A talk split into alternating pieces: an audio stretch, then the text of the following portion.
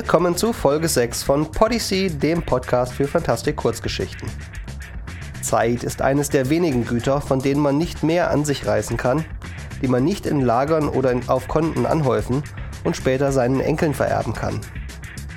Die geldreichsten Leute sind gewöhnlicherweise die Zeitärmsten. Und viele Leute werden reich damit, Bücher für die Zeitarmen zu schreiben. Ich habe ein paar davon gelesen. Reicher geworden bin ich aber nicht. Vielleicht habe ich immer noch zu viel Zeit. Momentan verlebe ich einen wesentlichen Teil davon auf der Baustelle, die bis zum Jahresende ein bewohnbares Haus werden soll. In unserem nicht mehr ganz jugendlichen, aber dennoch ausreichend großen Leichtsinn haben wir uns die Renovierung eines Gebrauchthauses einfacher vorgestellt und billiger. Was ich damit sagen will, ist, ich wünschte, ich hätte eine Zeitmaschine und könnte den einen oder anderen Tag zweimal füllen. Etwas, das unter der Unerfülltheit dieses Wunsches leidet, ist die heutige Folge des Podcasts. Hoffentlich allerdings nur im Intro, denn ich habe es vollkommen versäumt, die üblichen Informationen zum Autor der Geschichte einzuholen. Und was mir besonders peinlich ist, obwohl ich schon in seinem Garten gezeltet habe, fällt mir gerade sein bürgerlicher Name nicht ein. Möglicherweise findet er das gar nicht so schlimm. Auf kurzgeschichten.de veröffentlicht und kritisiert er unter dem Nick Porcupine und im Eldur Verlag hat er seinen Debütroman Tinnitus unter dem Pseudonym Hell Fried veröffentlicht. Aus eingangs beschriebenem Anlass gibt es heute also schon die zweite Zeitreisegeschichte dem kurzen Leben dieses Podcasts. Und nun viel Spaß mit den Tücken der Zeitreise.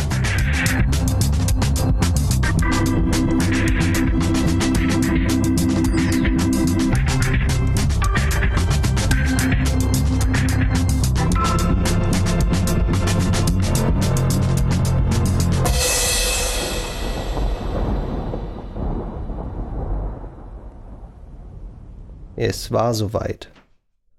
Professor Edward Forsyth hatte seine Zeitmaschine fertiggestellt. An diesem schönen Sonntag im Juni des Jahres 1875 wollte er damit seine erste Reise antreten. Sein Assistent George Smythe hatte den ganzen Morgen damit verbracht, die Einzelteile aus dem Labor im Keller nach oben in den Salon zu transportieren, um sie dort wieder zusammenzusetzen denn natürlich war das Labor keine geeignete Umgebung, um ein solches Unterfangen in die Tat umzusetzen.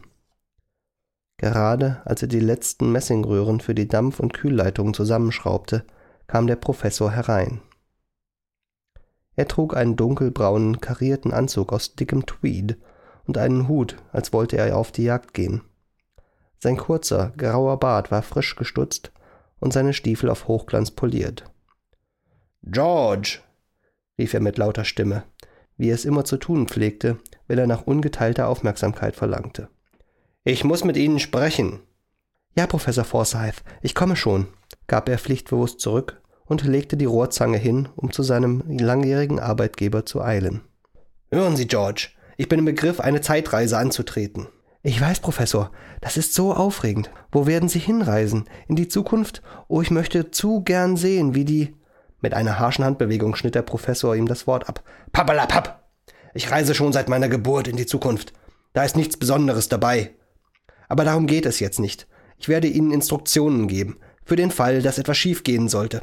Hören Sie gut zu. Was immer auch bei diesem Experiment passiert. Sie werden die Zeitmaschine nicht berühren. Haben Sie mich verstanden? Äh, ja, aber, Professor, versuchte ein sichtlich verwirrter George zu antworten. Doch wiederum unterbrach der Professor ihn mit energischen Worten. Kein Aber, George. Ich weiß, Sie sind kein Dummkopf. Auch wenn Sie keine Ahnung haben, wie diese Maschine funktioniert, würden Sie nichtsdestotrotz in der Lage sein, sie zu bedienen. Ich wünsche nicht, dass Sie versuchen, irgendwelche Geschehnisse rückgängig zu machen. Solche Aktionen können ungeahnte Folgen nach sich ziehen. Folgen, für die Sie nicht bereit sind, George. Haben Sie das verstanden? Ja, Professor, ich verstehe, entgegnete George verdattert. Tun Sie das, brummte Professor Forsyth, offenkundig unbefriedigt mit dieser Antwort, und machte sich daran, die Zeitmaschine zu inspizieren. Er schritt zwei Stufen der kreisrunden Metallplattform nach oben und stellte sich in der Mitte auf. Dort überprüfte er das Gewirr von Röhren und Hochspannungsdrähten auf ihre korrekte Verbindung, während George sein Werkzeug wegräumte und den Kessel anheizte. Schon bald darauf hörte man Dampf durch die Leitung der Zeitmaschine zischen. George war dazu übergegangen, die Elektrisierscheibe mit der Hand zu drehen, die die nötige Hochspannung für die Kuppelleitung erzeugen sollte. Sobald der Kessel genug Druck aufgebaut hatte, würde eine kleine Dampfmaschine diese Aufgabe übernehmen. Aber vorerst wollte der Professor herausfinden, ob es auch keine Kurzschlüsse gab oder gar Lichtbögen dort entstünden, wo sie nicht entstehen sollten. Es knallte ein paar Mal, was auf die Feuchtigkeitsbildung durch den Dampf zurückzuführen war. Aber das würde sich geben, wenn erst alles vollständig aufgeheizt war. Der Professor war zufrieden. Während die Zeitmaschine langsam auf Temperatur ging, wienerte George noch das Messinggeländer, das sich außen um die Plattform herumzog. Der Professor saß unterdessen in seinem Lehnstuhl und paffte nachdenklich an seiner Pfeife. Plötzlich stand er auf und schritt mit schnellen Schritten auf das Schaltpult zu, welches in einiger Entfernung von der Zeitmaschine aufgestellt war. Dicke Kabel und Schläuche liefen über den Boden darauf zu. Ich habe mich entschieden, George. Ich weiß jetzt, wohin ich reisen werde. Mit diesen Worten drehte er an den Knöpfen des Teakholzpultes und legte Hebel um. George hielt inne in seinem Tun und fragte Wohin, Professor? Welches historische Ereignis haben Sie sich ausgesucht? Ich werde, begann der Professor, in eine Zeit vor meiner eigenen Geburt reisen, um. Plötzlich hielt er inne und sah auf. Nein, fuhr er schließlich fort. Ich werde es Ihnen nicht sagen, George. Die Versuchung wäre zu groß. Und halten Sie sich von den Kontrollen fern, hören Sie, fügte er scharf hinzu. Ja, Professor, wie Sie wünschen, gab sein Assistent merklich enttäuscht zurück. Nun gut, dann wollen wir beginnen, sagte Professor Forsyth schließlich. Er schritt auf die Maschine zu und begann, Hebel umzulegen und Dampfventile zu öffnen. Ein dumpfes Summen war zu vernehmen, das schon bald das Tuckern der Dampfmaschine in den Hintergrund drängte. Lichtbögen flammten auf in den Schlingen der Leitungen, die auf der Plattform eine verwobene Kuppel bildeten. Der Professor kontrollierte ein letztes Mal die Einstellungen des Schaltpultes, dann begab er sich unter die Kuppel. George wartete auf das Zeichen des Professors, um daraufhin den Hebel umzulegen, der die Gleichstrombatterien mit den Spulen verband, was im Endeffekt die Reise des Professors einleiten würde. Vor lauter Aufregung standen ihm Schweißtropfen auf der Stirn. Er sah, wie die Haare des Professors aufgrund der Hochspannung begannen seitlich abzustehen, und nun wurde auch George klar, warum er einen Hut trug. Langsam hob Professor Forsyth seinen Arm und blickte in George Richtung. Jetzt würde es jeden Moment soweit sein. Seine Knöchel traten weiß hervor. So krampfhaft hielt er den Griff des Hebels fest. Der Professor gab das Zeichen. Plötzlich flog die Tür zum Salon auf und George stürzte herein. Wild gestikulierend rief er: Nicht! Die Dampfleistung wirst bersten! Während der Hebelhaltende George noch mit offenem Mund auf sein Ebenbild starrte, kam der Professor fluchend unter der Kuppel hervor. George, was zur Hölle nochmal haben Sie getan? Aber Professor, Sie wären gestorben. In diesem Augenblick gab es einen lauten Knall. Teile der Maschine flogen durch die Luft und bohrten sich in den Boden und die Wände des Salons. Zurück blieb ein Loch in den Leitungen der Kuppel mit einem verbogenen Rohr in der Mitte, aus dem zischend Dampf entwich. Die Explosion hielt den Ärger des Professors nur wenige Sekunden im Zaum. Kaum hatte er den Schaden erfasst, wandte er sich auch schon wieder George zu, um ihm Vorhaltungen zu machen. Ich habe Ihnen ausdrücklich Instruktionen gegeben, George. Sie haben mich sehr enttäuscht. Aber Professor, verstehen Sie doch, die Explosion hätte Sie getötet. Und genau für einen solchen Fall galten meine Anweisungen, George. Wenn ich noch am Leben gewesen wäre, hätte ich so etwas ohnehin nie zugelassen. Was haben Sie sich nur gedacht? herrschte der Professor ihn an. Aber, erwiderte ein kleinlauter George, es war doch meine Schuld. Ich habe doch die letzten Verbindungen nicht mehr richtig festgezogen, nachdem Sie mit mir gesprochen haben. Der Professor zögerte beim Anblick des zutiefst reumütigen George. Fast schien es, als wolle er ihm vergeben. Doch plötzlich schüttelte er den Kopf und sagte, Pappalapapp! Also war es meine eigene Schuld. Ich hätte Sie nicht bei Ihrer Arbeit stören sollen. Jedenfalls haben Sie unverzeihlich gehandelt, und jetzt habe ich Sie zweimal am Hals. Mit diesen Worten zeigte er auf den anderen George, der noch immer an dem Hebel stand, aber nicht mehr staunend und mit offenem Mund. George war zusammengesackt und sein Körper schlaff. Ein Stück Rohr ragte aus seiner Brust von dessen Ende Blut tropfte. Für einen Moment verlor der Professor die Fassung. Oh mein Gott, George, rief er und besann sich schnell wieder eines Besseren und wandte sich George zu. Sehen Sie nun, was Sie angerichtet haben. George starrte den toten Körper an, den das Rohr an die Wand genagelt hatte. Dann wandte er sich mit ungläubiger Verzweiflung in der Stimme an den Professor. Er ist. Ich meine, äh, bin ich tot? Ja, er ist tot, sagte Professor Forsyth und fügte dann hinzu. Sie sollten an seiner Stelle sein. Oder ich. Oder wer auch immer. Nur nicht George. Aber, äh, Professor, ich verstehe nicht. Natürlich verstehen Sie nicht. Deshalb habe ich Ihnen ja auch Anweisungen gegeben, George. Anweisungen, die Sie nicht befolgt haben. Und deshalb sind Sie jetzt hier und George ist tot. George öffnete den Mund, doch der Professor ließ ihn gar nicht erst zu Wort kommen. Und jetzt hören Sie genau zu. Falls Sie beide noch leben würden, dann würde ich ihm eine Schrotflinte in die Hand drücken und von ihm verlangen, Sie zu erschießen. Nun, ich überlasse es Ihnen, was Sie mit sich selbst machen. Ich muss jetzt nachdenken. Immer noch wütend verließ der Professor den Salon durch dieselbe Tür, durch die George erst ein paar Minuten zuvor hereingekommen war, und überließ ihn sich selbst. Als George ein paar Stunden später wagte, das Labor zu betreten, fand er den Professor nachdenklich vor einer großen Tafel stehend, die er über und über mit Formeln beschrieben hatte. Ich habe ihn, äh, mich begraben, Professor, meinte er kleinlaut, jederzeit mit einem weiteren Wutausbruch des Professors rechnend. Als er keine Antwort erhielt, fügte er noch hinzu Auf dem alten Friedhof, hinter dem Anwesen. Ach, ja, gut, gut, brummte der Professor schließlich geistesabwesend. Kurz darauf vollendete er eine Formel auf der Tafel und trat ein paar Schritte zurück, um sein Werk zu betrachten. Er schien nicht sehr zufrieden mit dem Ergebnis. Irgendetwas stimmt nicht. Es kann nicht so sein, murmelte er. George, sagte er plötzlich, erzählen Sie mir, was passiert ist. Die Maschine ist also explodiert. Was haben Sie dann gemacht? Äh, nun, Professor, zunächst war ich entsetzt. Ich versuchte Ihnen zu helfen, aber Sie waren. Tot, ich weiß, vollendete der Professor den Satz. Aber das ist jetzt unwichtig. Wie ist es Ihnen gelungen, in die Vergangenheit zu reisen, wenn die Maschine doch zerstört war? Nun, Professor, ich wusste doch, wie die Maschine zusammengebaut wird. Ich habe die kaputte Maschine wieder hier ins Labor gebracht und repariert. Der Professor schien erstaunt. Sie haben sie repariert? Hier unten? George nickte stumm. Nun ja, wie ich schon sagte, Sie sind kein Dummkopf, George. Zumindest was Ihre technische Begabung betrifft. Aber was Ihnen fehlt, ist Verständnis für die Dynamik der Zeit. Aber es war wohl mein Fehler. Ich hätte Sie genauer informieren sollen, aber jetzt ist es zu spät. Zu spät? Äh, wofür, Professor? wollte George nun wissen.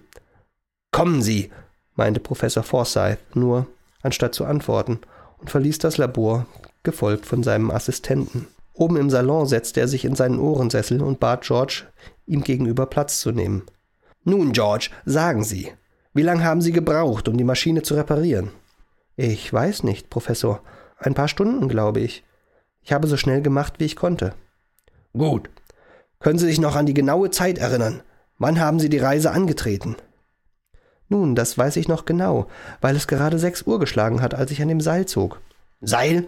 Welches Seil? Ähm, nun, Professor, ich musste doch den Hebel ziehen und gleichzeitig unter der Kuppel stehen. Also habe ich ein Seil dazu benutzt. Ah ja, ich verstehe, murmelte Professor Forsyth und blickte wieder auf seine Taschenuhr. Nun, George, begann er schließlich, es ist fast sechs Uhr.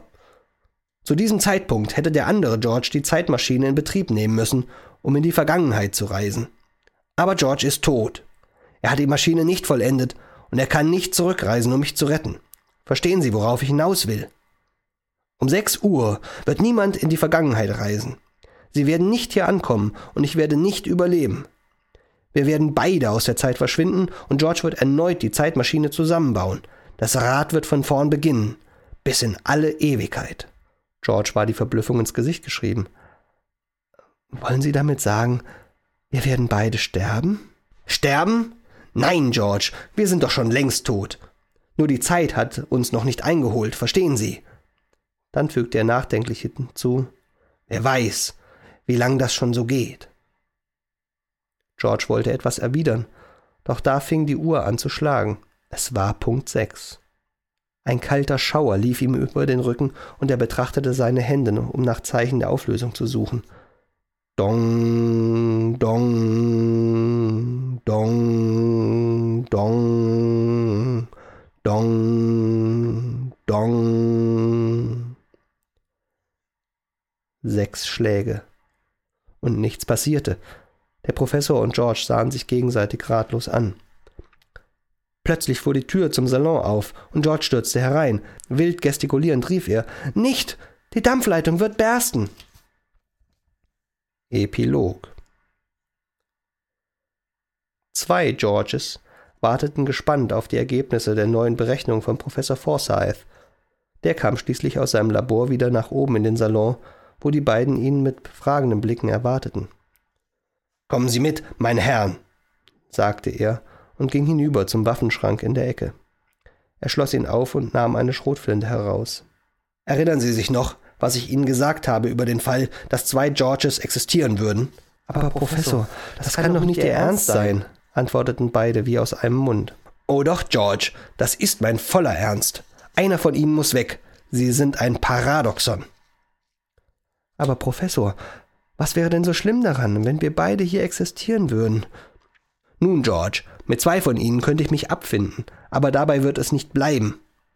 Die beiden starrten ihn wortlos an, wodurch sich der Professor genötigt fühlte, eine Erklärung abzugeben. Die Druckleitung, George. Sie müssen sie falsch angeschlossen haben. Der Druck hätte zum Zeitpunkt der Reise abfallen sollen. Aber bei der von Ihnen reparierten Maschine steht sie immer noch unter Dampf. Verstehen Sie? Der Druck wird niemals abfallen. In einem Zustand, wo Zeit keine Bedeutung hat. Die Maschine hängt irgendwo zwischen dem Jetzt und dem Damals und wird eine weitere Reise auslösen. Ich habe keinerlei Einfluss darauf, und nun beeilen Sie sich. Um Mitternacht kommt der nächste George an, und sechs Stunden später wieder einer, und immer so weiter. Und beten Sie zu Gott, dass es mir bald möglich sein wird, eine bessere Lösung als das hier zu finden. Damit drückte er den beiden ärgerlich die Schrotflinte in die Hand und begab sich wieder nach unten.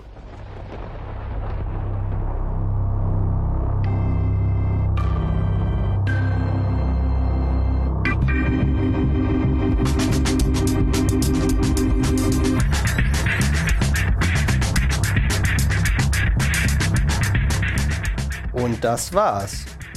Hm, wenn Zeitreisen mit Selbstmorden verbunden sind, dann verzichte ich, glaube ich, lieber doch drauf.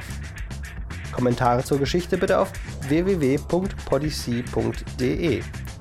Zur letzten Episode gab es einige missbilligende Äußerungen zur Darstellungsform, insbesondere der Musikuntermalung. Ich bin mir recht sicher, dass sich dieses Experiment ohnehin nicht allzu oft wiederholen wird. Trotzdem bin ich dankbar für dieses Feedback. Kommentare geben das gute Gefühl, nicht nur heruntergeladen, sondern auch tatsächlich angehört zu werden. Auch die ersten Spenden sind eingegangen. Es reicht noch nicht, um den Autoren ein angemessenes Honorar zukommen zu lassen, aber es ist ein Anfang. Wenn auch du mich in diesem Bestreben unterstützen willst, findest du einen PayPal-Button auf der Website oder ein Kontaktformular, mit dem du mich um eine Kontoverbindung bitten kannst. Podyssey ist eine Produktion von Jens Hartmann und steht unter der Creative Commons 2.5 Deutschland Lizenz. Die Episoden dürfen in unveränderter Form kostenfrei weitergegeben werden Bearbeitung und kommerzielle Nutzung durch Dritte sind ausgeschlossen. Alle Rechte an den Geschichten liegen bei den Autoren. Wenn du selbst Stories zwischen 2 und 5000 Worten Länge einreichen willst, schicke sie im RTF-Format an stories at podyssey.de. Bis zum nächsten Mal.